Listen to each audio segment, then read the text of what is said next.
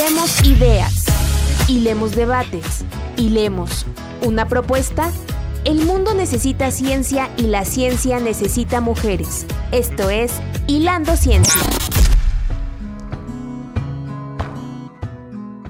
Hola, ¿qué tal? Soy Elsa Ángeles y gracias por acompañarnos en una edición más de Hilando Ciencia un esfuerzo radiofónico por colocar en el debate público la importancia de las mujeres en el mundo científico, pero también las difíciles condiciones de desigualdad en que se desarrollan. Hoy tenemos como invitada a una doctora en Gobierno y Administración Pública por el Instituto Universitario de Investigación Ortega y Gasset en Madrid, España, cuya línea de investigación es democracia, procesos electorales y gobiernos locales, especialmente enfocado a las mujeres. Se trata de Cecilia Sarabia Ríos, profesora investigadora del Colegio de la Frontera Norte en Ciudad Juárez. Pero antes, les invito a escuchar una breve semblanza de nuestra invitada. Hilando Ciencia. Cecilia Sarabia Ríos. Es profesora e investigadora del Colegio de la Frontera Norte, Unidad Ciudad Juárez. Es doctora en Gobierno y Administración Pública por el Instituto Universitario de Investigación Ortega y Gasset en Madrid, España. Maestra en Estudios Humanísticos por el Instituto Tecnológico y de Estudios Superiores de Monterrey y licenciada en Ciencias de la Comunicación por la Facultad de Ciencias Políticas y Sociales de la Universidad Autónoma del Estado de Hidalgo. Su línea de investigación es Democracia, Procesos Electorales y Gobiernos Locales está reconocida como nivel 1 dentro del Sistema Nacional de Investigadores. Entre sus más recientes publicaciones destacan los libros Era la primera vez, publicado en 2023 por el Instituto Municipal de las Mujeres de Ciudad Juárez. Democracia, participación ciudadana y políticas públicas. Experiencias locales de gobiernos e incidencias sociales, publicado en 2023 como premio del concurso de publicaciones 2022 del Colegio de Chihuahua, además de artículos y capítulos sobre diversos temas de análisis electoral inclusión política y acción pública. Es miembro de varias redes de investigación entre las que destacan el Instituto Nacional de Administración Pública, Sociedad Mexicana de Estudios Electorales, la Red de Politólogas y la Red de Investigación de Mujeres en Política. Participó como consejera electoral distrital en el Instituto Federal Electoral y o Instituto Nacional Electoral, consejera ciudadana en el Instituto Estatal Electoral de Chihuahua, así como en varios consejos ciudadanos, entre otros cargos.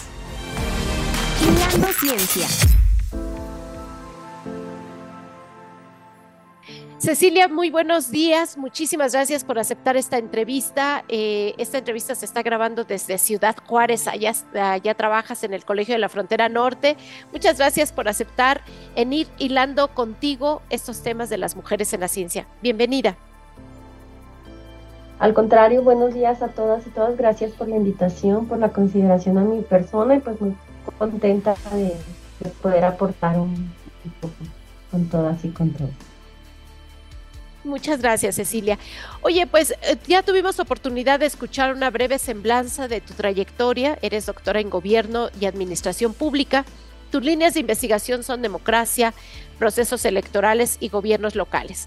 Pero antes de comenzar con el tema que tiene que ver con las mujeres en la ciencia, me gustaría que profundizaras un poco más sobre las mujeres en la política. Eh, me parece que por ahí es un tema que ha costado mucho trabajo empujar en nuestro país y que todavía seguimos batallando incluso hasta con violencias hacia las mujeres, ¿no? Y así es, mira. Bueno, yo les quisiera platicar un poquito de cómo inicio yo en este proceso de adentrarme en la política, en el estudio de la política, porque siempre es un proceso complejo que, este, que una mujer ingrese incluso a este círculo de estudio. En esta ocasión, bueno, yo inicio con una inquietud muy, mm, digamos, muy genuina. Cuando yo empiezo a ver a los gobernantes, yo digo, bueno, ¿quién los puso ahí? por qué están ahí los gobernantes, por qué no tienen las capacidades necesarias, que están tomando estas decisiones, etcétera. Y entonces es que yo empiezo a preocuparme más por la política y, precisamente a llegar lo que, a lo que son los procesos de selección de candidaturas. en estos procesos de, selección de candidaturas es cuando yo empiezo también a ver, bueno, que sí, hay muchísimo que entender. Aparte de los actores políticos, todavía son las actoras políticas las que están invisibilizadas en todos estos ámbitos. Encontré, por ejemplo, que todos los que yo manejaba pues eran conceptos masculinizados, empezando por selección de candidatos. Y yo empezaba diciendo, bueno, por selección de candidatos, ¿no? Vamos a llamarle selección de candidaturas porque también las mujeres tienen acceso a estos puestos, entonces un, este, un término mucho más inclusivo me sonaba este, ¿no? Entonces eso te digo, es importante porque lo vas viendo a partir de cómo te vas adentrando, a partir de estas inquietudes que uno tiene y luego cómo se va adentrando. Entonces a mí me decían siempre, hazle una, una división a lo que es tu trabajo, divídelo entre hombres y mujeres y vas a ver lo interesante que vas a encontrar. Entonces, una vez que termino mi tesis de grado y que presento y que tengo todo ese que hacer, lo termino y hago esa edición ya cuando tengo como más tiempo, más este, eh, menos presión encima, entonces empiezo a hacer esa división simplemente en separar hombres y mujeres. Cuando empiezo a hacer esa separación de hombres y mujeres, empiezo a encontrar cosas muy interesantes. Entre ellas pues muchas que tienen que ver con los estudios de élites políticas, como estas élites políticas me ayudaban a explicar que las mujeres que estaban dentro, dentro, de, la estudio, dentro de la política, pues eran relacionadas con eh, cuestiones personales, económicas, familiares y demás. Y luego... Hijas, esposas, hermanas de... y, y, mujeres también de cierta clase social, la que tenían un vínculo muy este, económico muy este, acentuado. Y entonces eso me empieza a dar a mí mucho material de estudio. Eh, con esa simple división y empiezo a clasificar, empiezo a ver incluso en qué participaciones están, a qué participaciones están llegando y quién está detrás de ellas. Entonces se empieza a hacer una, digo, un, eh, un área de estudio también sin haberlo formalizado, sin haberlo querido, y empiezo de esta manera pues a involucrarme en ciertos proyectos que tienen que ver precisamente con entender cómo las mujeres participan, cómo las mujeres representan y todas estas asignaturas pendientes que había. Entonces, pero esa es la manera de llegar, perdón, y es este, la manera de, de, como instalarme en el tema, porque luego ya no lo pude dejar. me lo imagino.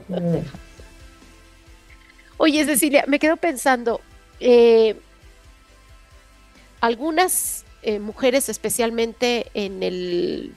A ver, yo no sé si va a ser muy atrevido lo que te voy a decir. Tú me corriges y no tengo problema. Pero algunas mujeres que están en las organizaciones feministas empezaron a destacar hace alrededor de 15, 20 años que las mujeres que lograban llegar al poder no llevaban precisamente la agenda de las mujeres. ¿no? Cuando ya estaban en el poder, que costó mucho trabajo que llegaran al poder, no colocan la agenda y los temas que cambiaría un poco la realidad de las mujeres. Esto estaría explicado por el origen, es decir, de dónde vienen estas mujeres, por quiénes llegan y esto, si esto reflejaría, pues una especie de simulación. Es decir, simulamos que ya hay paridad, pero a la hora que llegan, pues ¿dónde están los temas que importan a las mujeres? Sí, mira, yo tengo una, una respuesta eh, digamos, enfocada desde, desde los estudios de la ciencia política para esto. Y, yo lo explico de la siguiente manera. Cuando las mujeres llegan al espacio político, es como si las mujeres tuvieran enfrente de ellas una pared ¿sí? y empezaran a hacer una ventana. Es decir, no llegan a un espacio en donde ellas van a construir, llegan a un espacio en donde ya hay algo construido. Y eso que está construido pues es una pared en donde hay que empezar a hacer un boquete para que esa ventana pueda tener pues otro enfoque, se pueda ver hacia el otro lado. Entonces, esa sería como una metáfora, como una metáfora explicar. Entonces, ¿qué, ¿qué es lo que hay detrás de todo esto? Pues es que es una dinámica política, una dinámica que obedece a disciplina partidaria, que obedece a grupos políticos ya muy arraigados y en donde las pocas actoras que empezaban a entrar pues obviamente eran absorbidas por toda esa eh, dinámica. y conforme más ha pasado el tiempo, eh, pues se ha, se ha hecho mucho más visible su presencia y la forma de hacer política. Pero eh, todavía encontramos que la, digamos, la representación sustantiva no llega, no llega, pero porque hay muchos fenómenos detrás de ellos. Son apenas, si nos ponemos así como muy, este, em, digamos, incisivas en el tiempo, son apenas 10 años, 15 años en los que las mujeres tenemos realmente voz. Y estamos llegando no solamente a meter una agenda, sino a romper dinámicas que han este, subsistido por, por miles de años. Entonces no va a ser fácil, si coincido en que todavía no es, todavía no está presente o vigente al 100% la, em, eh, la agenda de género, pero hay un trabajo ya que se está haciendo. Hay formas en las que los lenguajes están cambiando, los términos, como te platicaba hace rato, están cambiando. O sea, los cambios son, son sutiles y son de poco a poco. Se van dando de poco a poco. Los espacios incluso han tenido que cambiar, los horarios han tenido que cambiar. Entonces, esto no es fácil. Así es. No es fácil, sin embargo, tú eres una académica que tiene un pie dentro de la universidad desarrollando nuevo conocimiento en materia de política, de derechos, de democracia, pero también has tenido un pie afuera en organismos como eh, electorales, ¿no? Pero también en redes de mujeres politólogas y en redes de mujeres de investigación en este tema. Rápidamente, antes de que entremos al otro tema, que es el, el objetivo de este programa, tengo mucha curiosidad por saber qué falta, qué falta tú teniendo un piecito en un lado y en otro, ¿qué percibes que falta como clave para lograr que las mujeres tengan más apertura para entrar a la política, pero también que cuando llegan a la política, a lugares de toma de decisiones, puedan cambiar un poco la realidad de este sector de la población. Mm, ok, sí, mira, yo he tenido la oportunidad de estar desde antes de ingresar a la academia Em, involucrada en organismos electorales, en organismos sociales, en participación ciudadana. Que este, y, aparte, bueno, esta formación profesional, es decir, articulando todo todo. A mí lo que me ha faltado es tiempo, lo que me ha faltado es tiempo, desafortunadamente, eh, para poder hacer todo, porque aunado a todo esto que haces, hay que tener, cumplir con un rol dentro de la casa, el cuidado de los hijos y demás. ¿Qué es lo que hace falta? Yo creo que tiempo este, y creernos, creernos que, podemos eh, hacer, contribuir con algo más. Que hace falta también, y que lo he visto mucho, es pedir ayuda. Pedir ayuda en cuestión de, de saber que no podemos abarcar todo, de que necesitamos ayuda en casa, de que necesitamos ayuda para tener a hijos, de que necesitamos ayuda para este, no sé, incluso dentro de los espacios laborales, tener apoyo e ir formando grupos sólidos que estén sobre las áreas. Eso es lo que yo creo que, hace falta. Em, y también creo que eso, eso que hace falta, pues hace falta en todos los espacios, ir construyendo en todos los espacios estas, eh, además de lugares para mujeres, cuerpos de apoyo para mujeres. cuerpos de apoyo para mujeres. Pues eso mismo también necesitan las compañeras que se meten al tema de, participación eh, política, de que llegan a tener algunos cargos de representación popular o que llegan a cumplir algunas funciones dentro de un gabinete o dentro de una secretaría de Estado. Pero ¿qué pasa con las mujeres dentro de la ciencia? Que ese también es el otro tema que abordaremos aquí en Hilando Ciencia contigo, Cecilia Sarabia, eh, ya de refilón ya lo tocaste un poco, tú decías, yo sé que hay mucha agenda pendiente todavía en materia de desarrollo de conocimiento nuevo para poder impulsar la participación política de las mujeres. Y decías bien, a mí me falta tiempo porque hay que atender casa, hay que atender familia.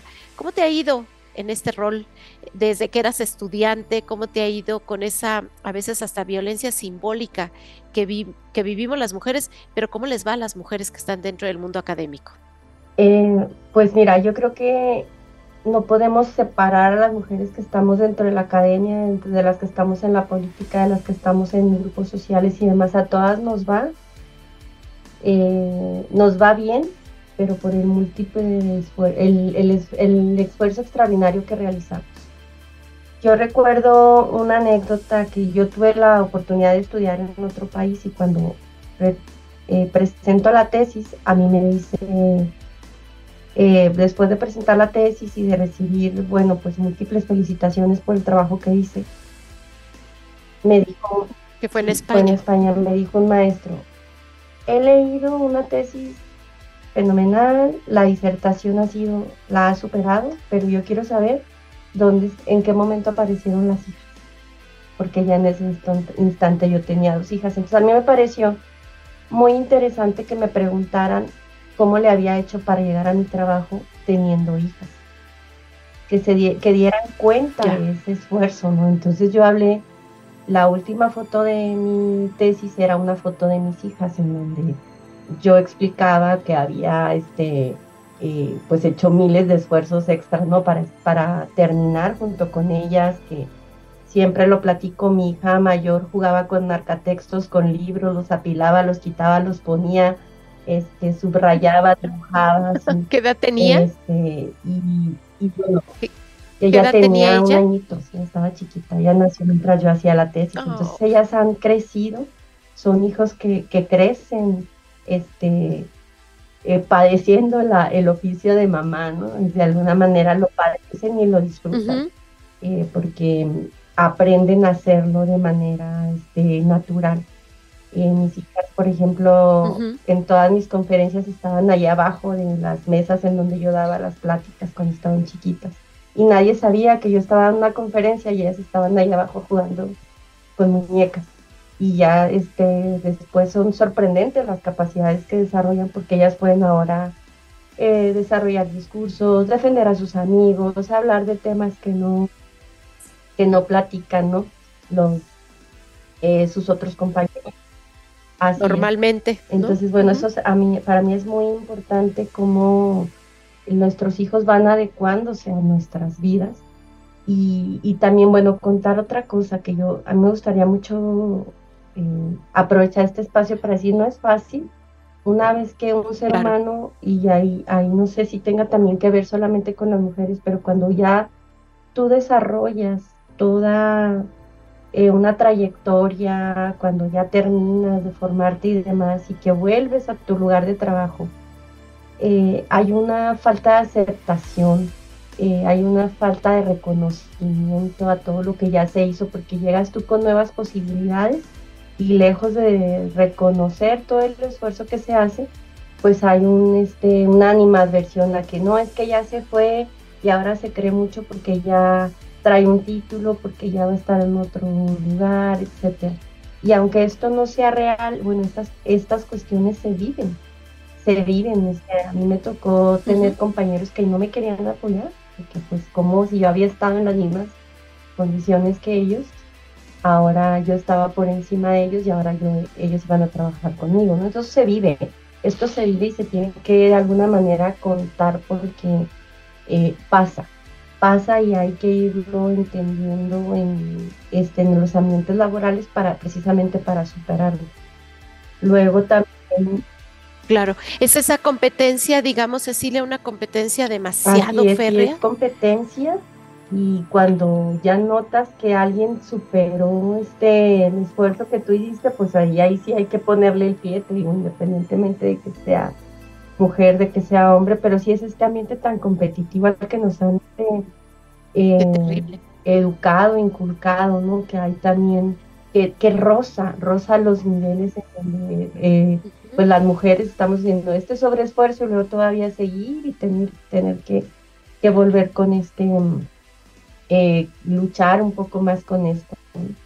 Bueno, otra de las cuestiones que a mí también me tocó es que cuando yo tengo, empiezo a hacer investigación acá, pues todos los grupos a los que tú llegas son de hombres, son grupos de hombres, hay una red de hombres estudiando política, los hombres han escrito siempre sobre política y entonces tú llegas haciendo eh, pues un elemento incómodo, precisamente porque luego te empiezan a señalar como que estás ahí porque eres la novia de, estás ahí porque eres amiga de quién, este, etcétera, ¿no? entonces el trabajo es de alguna manera no es reconocido en igualdades de condiciones. Yo recuerdo que íbamos a conferencias y estaba yo rodeada de puros hombres y cuando terminaban las conferencias y demás, pues la prensa quien se acercaba a preguntarles era a ellos, ¿verdad? No a mí. A ellos. Porque ellos eran los que por siempre habían tenido, habían este, sido los que manejaban los temas, ¿verdad? Entonces yo era llegar y era como una gente nueva.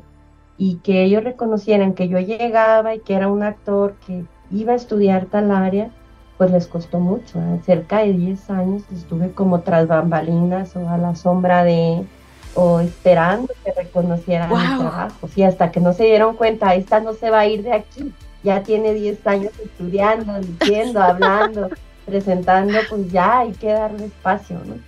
Entonces, pero... Qué fuerte, Cecilia. trabajo porque, Qué fuerte. Este, yo, yo recuerdo que un día llegó un colega y me dijo, este, oye, vengo a revisar unas cuestiones contigo y no sé qué tanto. Y ah, pues muy bien, y me dijo, este, entonces yo estaba muy sorprendida y él me dijo, Cecilia, yo respeto mucho tu trabajo.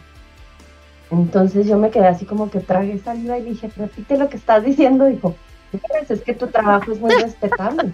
Dijo, tu trabajo es muy respetable, es original, aportas esto y lo otro. Dije yo, wow, es un colega que me está reconociendo. Y a partir de ahí, pues es un parteaguas, ¿verdad? Porque dije, bueno, sí, alguien me va a llegar y va a reconocer que se están haciendo las cosas, que mi trabajo vale la pena, que es genuino, que, que puedo aportar. ¿no? Y este, a partir de ahí, pues fue como un parteaguas, este, y yo empecé pues a, le seguí como con más ganas, ¿no? Como que eso me motivó mucho. Y empecé a ver precisamente que, que yo no era la, la secretaria del grupo de politólogos de Chihuahua, ¿no? Que yo era una gente... ¡Wow! La así es, porque así me llegaban a tratar. Entonces, era como que, ah, llegó una mujer y qué bueno para que ella haga las minutas, para que ella haga las actas, para que y llegó un momento en que, bueno, yo lo, por lo menos lo he vivido así. Eh, en el primer instante yo quise entrar como con todo lo que yo podía aportar y no fui reconocida. Entonces me empecé a mm, endurecer mucho y yo me acuerdo que les hablaba hasta con groserías, óyeme, ¿por qué no? Yo no soy la secretaria, yo no hago esto, yo no hago lo otro. A ver, discúteme. Entonces los ponía como los confrontaba mucho yo siento que me endurecí mucho.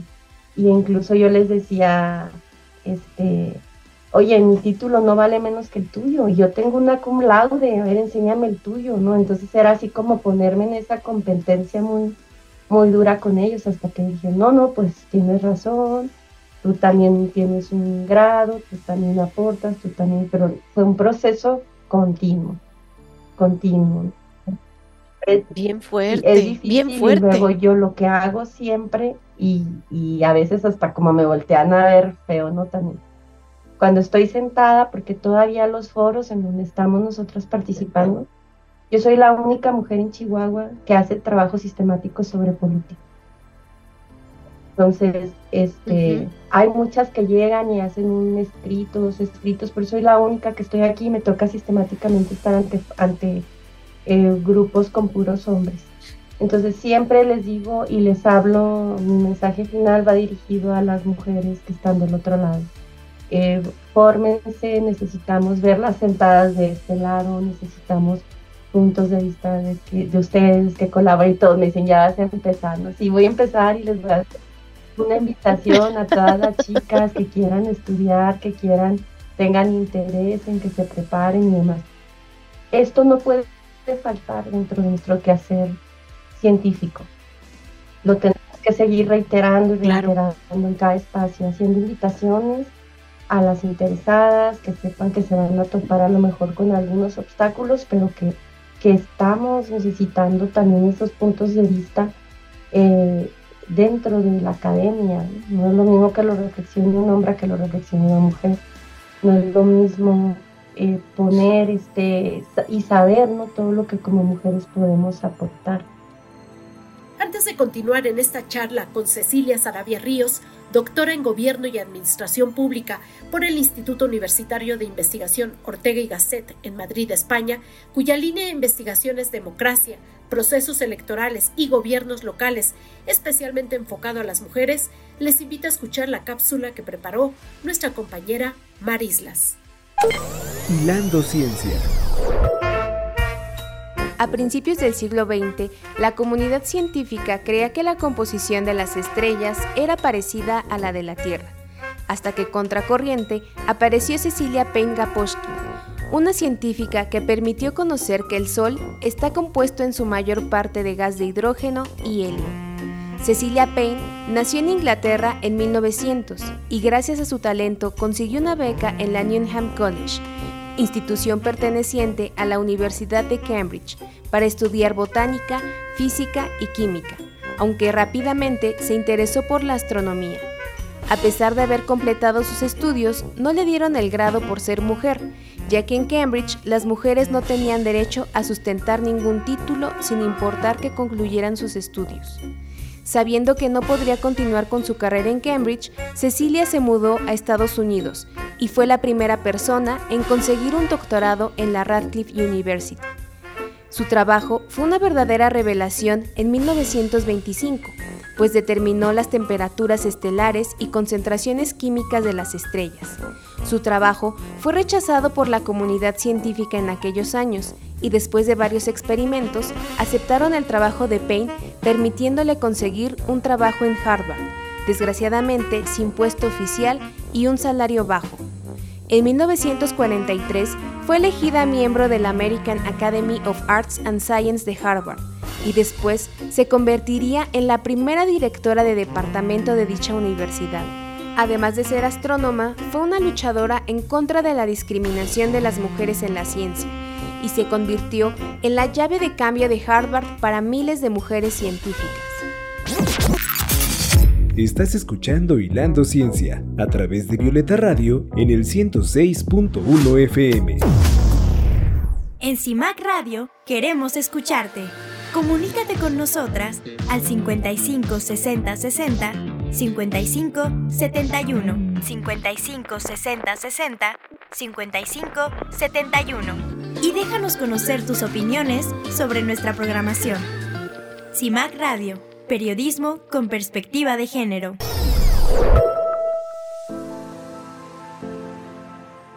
Y efectivamente, Cecilia, ahorita que lo decías, reflexioné, estamos hablando del mundo del poder, del poder público, y justamente si de manera histórica el poder público lo han ejercido hombres, pues es evidente que dentro de la investigación académica también se replique esa misma condición y entonces para las mujeres como tú que tienen las mismas, eh, la misma formación, la misma capacidad, pues meterse y que te hablen de tú a tú ha sido, ha sido bastante complicado. No lo había reflexionado, ¿no? No lo había reflexionado en, en el sentido de que estamos hablando de la ciencia política y la administración pública, pero justamente una mujer científica que estudie estos fenómenos y que haga aportaciones de cómo podrían cambiarse este juego y estas reglas de desigualdad en la que están ejerciendo el poder, pues no es lo mismo una mirada de un hombre para hablar de inclusión y de igualdad que la mirada de una mujer.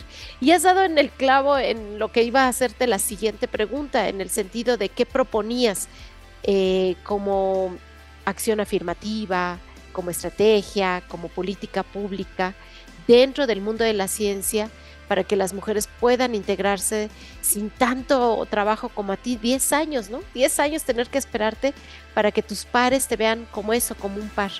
¿Se te ocurre algo más además de estimular a las más jóvenes, que bien lo has dicho, de motivarlas y decirles, oigan, para venirse al otro lado, para estar paradas del otro lado, pues aquí estamos otras que abrimos brecha, ¿no?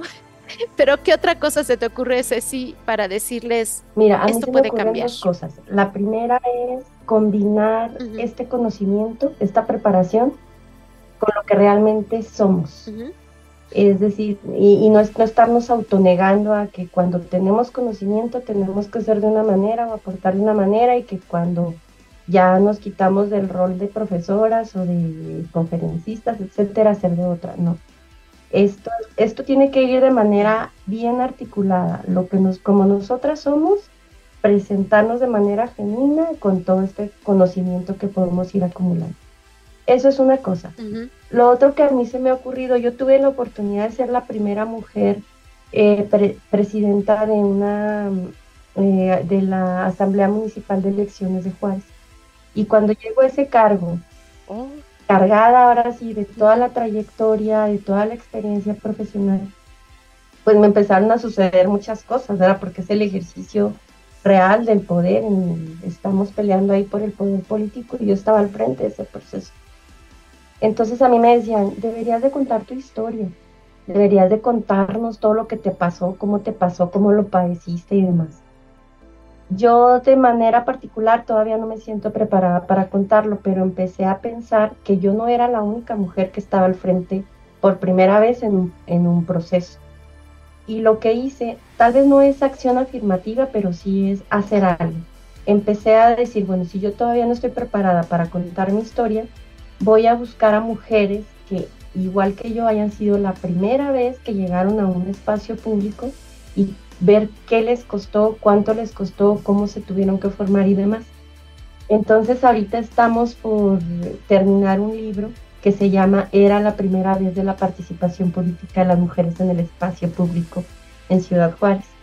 Y en ese libro lo que hice fue acercarme a 20 mujeres, a la primera regidora, a la primera jueza, a la primera enfermera, a la primera luchadora, a la primera este, empresaria al frente de un cuerpo empresarial, etc.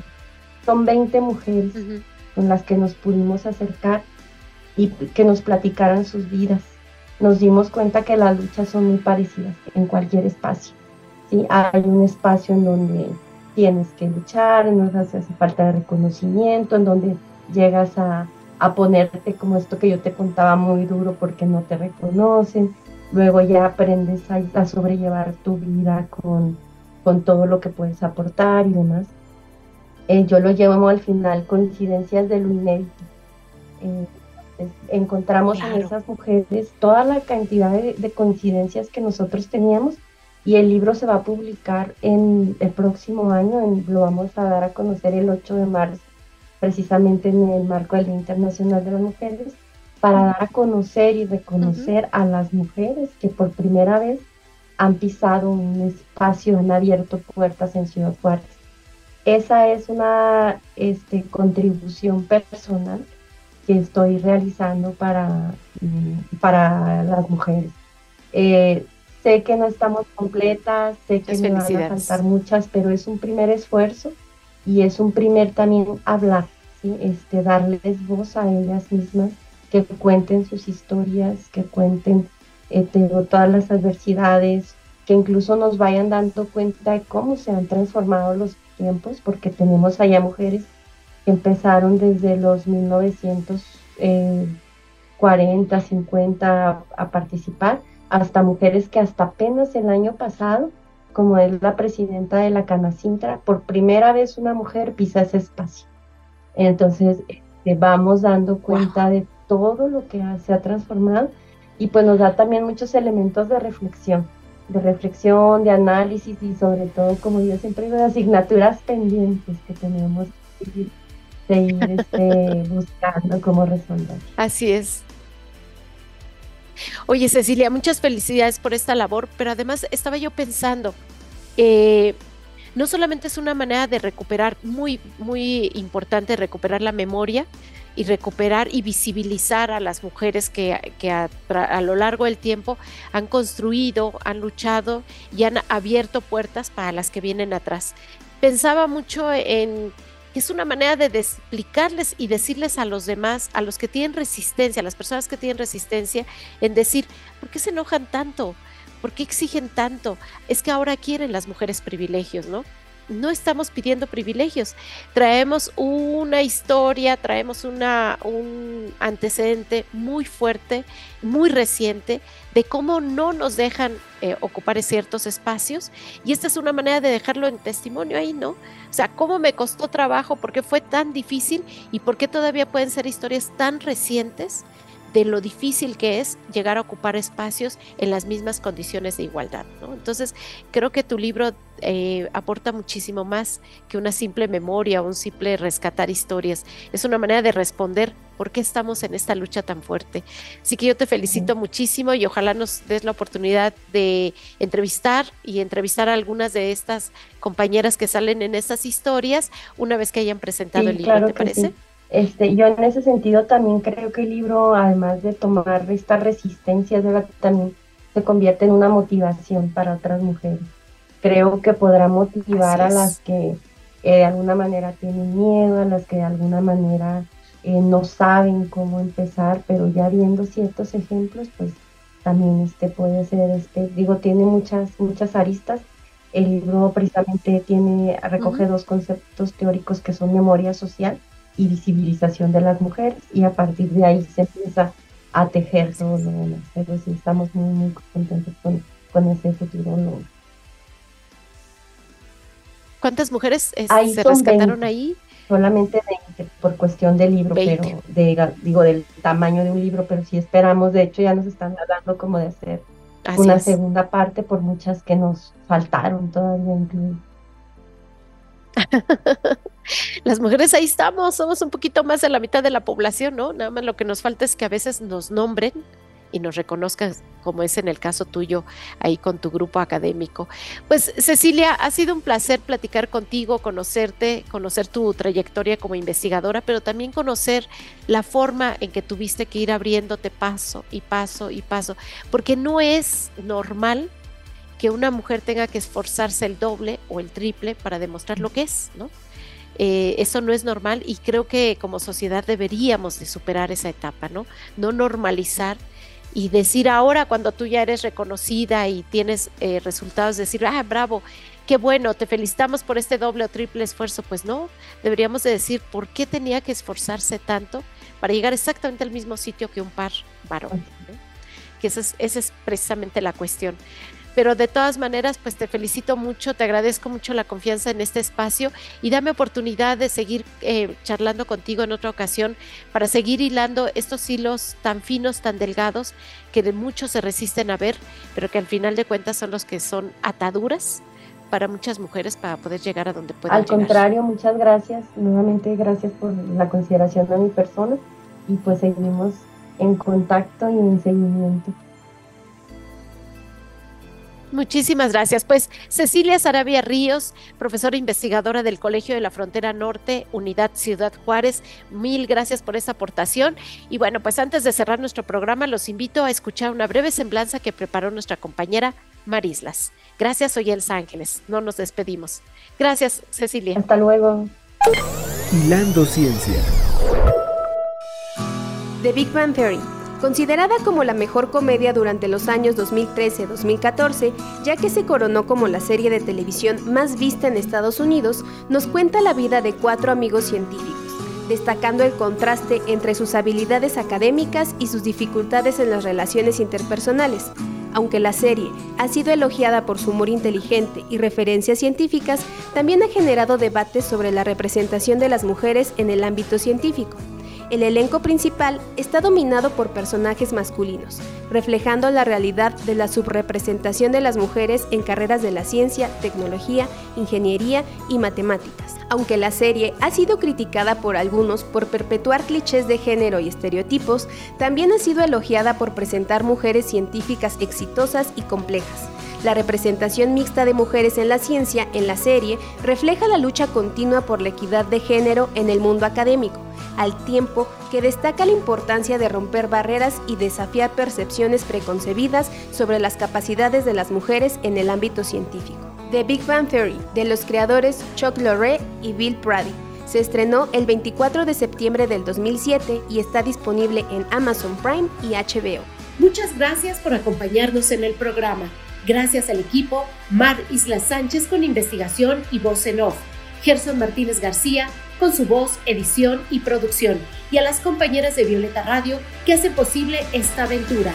Soy Elsa Ángeles y los espero la próxima semana a la misma hora para seguir hilando ciencia. Gracias. Acabas de hilar la importancia de las mujeres en la ciencia. Te esperamos en nuestra siguiente transmisión a través de Violeta Radio en el 106.1 de FM. Hilando Ciencia.